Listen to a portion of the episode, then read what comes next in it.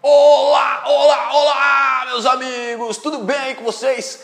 Tudo lindo comigo? Eu sou Ivan do blog Desenho.com do programa Aprenda a Desenhar do Zero e hoje eu tô aqui para mais um Fala que eu ilustro!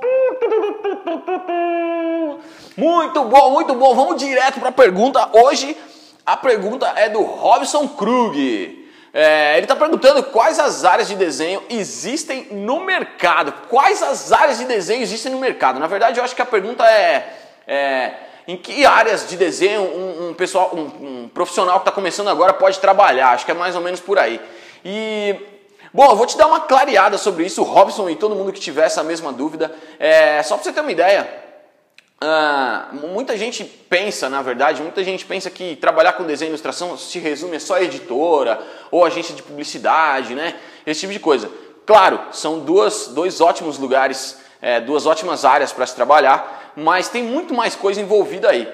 É, o que você tem que saber é onde você quer chegar, sabe? É, porque tudo tem a ver com o seu trabalho.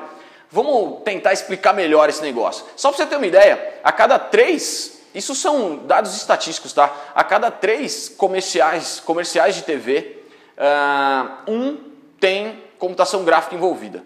Certo? Cada três comerciais de TV, um tem computação gráfica envolvida. A indústria dos games superou a indústria do cinema. Só para você ter uma ideia é, de como essas áreas artísticas que tem de desenho, ilustração, animação, design estão crescendo. E deixa eu só te falar agora sobre as áreas específicas. É, um comercial de TV, por exemplo, mesmo que ele não tenha computação gráfica, ele precisa de um storyboard. Eu não sei se alguém sabe o que é storyboard. Storyboard é uma, como se fosse uma história em quadrinhos de um comercial, ou de um curta-metragem, ou de um filme, ou de uma novela, enfim. Sempre é desenhado antes é, no, como se fosse uma história em quadrinho mesmo, para a pessoa, para o diretor saber onde é que ele vai colocar a câmera, qual é o melhor ângulo de visão, qual é a melhor perspectiva, é, ele poder usar. Então é um guia que eles têm é, para poder filmar, né? para poder fazer as filmagens, uh, para não ficar testando ali com a câmera. Então ele já testa no desenho, vê como é que ia ficar é, para poder usar as câmeras. Então é, o profissional de storyboard é um profissional muito requisitado, assim, porque em todo lugar precisa. Todo lugar precisa, vai por mim. Outra coisa é, que tem em muito lugar que as pessoas não percebem que, é, que são, são é, trabalhos chamados mate painting. Não sei se alguém já ouviu falar em mate painting.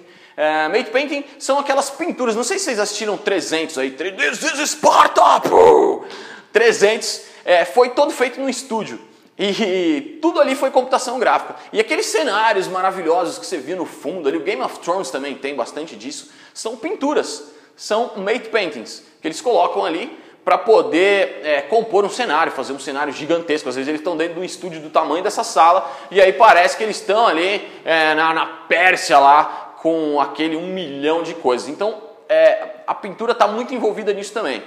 Que mais? Vamos falar de figurino, para quem gosta de desenho de moda, por exemplo, é, essas é, novelas de época aí, você pode trabalhar no Projac, essas novelas de época, todas precisam de uma grande pesquisa de figurino, é, e não é só estilista não, é, tem muito ilustrador trabalhando nisso, porque não só para as para os figurinos, né? não só para as roupas, mas também uh, para as cidades cenográficas, por exemplo. Às vezes a gente tem que fazer uma grande pesquisa. É, eu fiz um curta-metragem, por exemplo, que se passava em 1930 e eu tive que pesquisar como eram as casas e as coisas na época é, que se passava o curta-metragem. Então você faz uma grande pesquisa de referência e aí você desenha tudo aquilo para passar para o pessoal fazer a cenografia. No meu caso, eu passei para a galera é, animar ali, para modelar em 3D.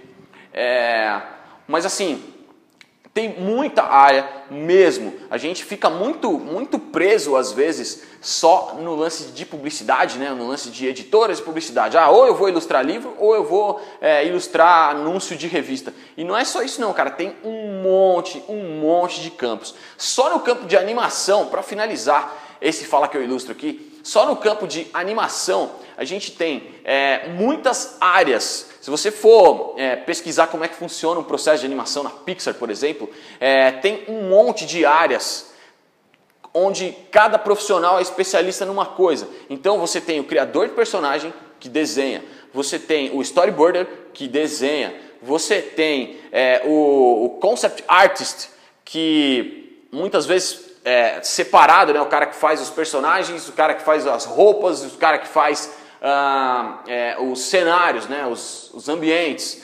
Você tem a galera do mate painting, por exemplo. Ah, enfim, tem muitas áreas, muitas áreas é, que envolvem desenho que estão espalhadas aí. Eu estou falando da Pixar porque a gente trabalha com 3D, mas tem é, estúdios, muitos estúdios aqui, produtoras é, no Brasil que fazem comercial em 3D e que precisam de todas essas áreas. Precisam do criador de personagem, do animador, uh, do concept artist, do, do storyboarder, enfim. É, o grande lance é você tentar encontrar, primeiro conhecer essas áreas, dá uma pesquisada aí, é, procura os bastidores, é, de um filme de animação, ou de uma série de desenho animado, ou de um comercial de TV. Procura os bastidores, vê ali onde é que se encaixa, onde é que você gosta mais, sabe? É, tem muita gente especialista em storyboard que não gosta de animar, não gosta de animação, não gosta de criar personagem, só gosta dessa parte técnica mesmo, das câmeras, de como fazer uma história rolar né,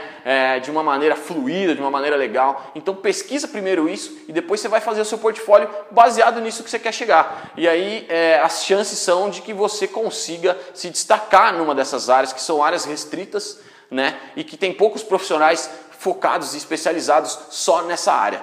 Beleza? Acho que a dica foi dada, acho que a mensagem foi passada, a resposta foi dada aqui. Valeu, Robson. Galera, se vocês, gostaram, né? Se vocês curtiram, não esquece de deixar seu comentário, clicar no curtir. Se não curtir, clica no não curtir também, vai me empurrar para frente, vai me ajudar a melhorar ainda mais.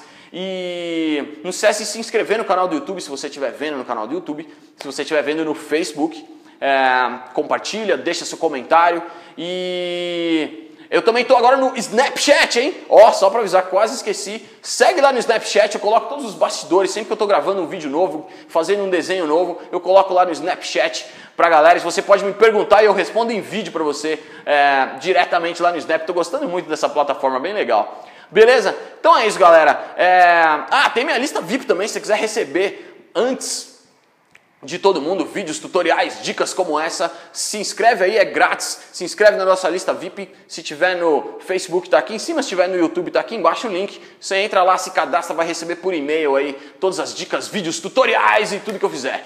Beleza? Então é isso, galera. Valeu. Espero que tenha ajudado vocês aí. Fiquem com Deus e aquele abraço.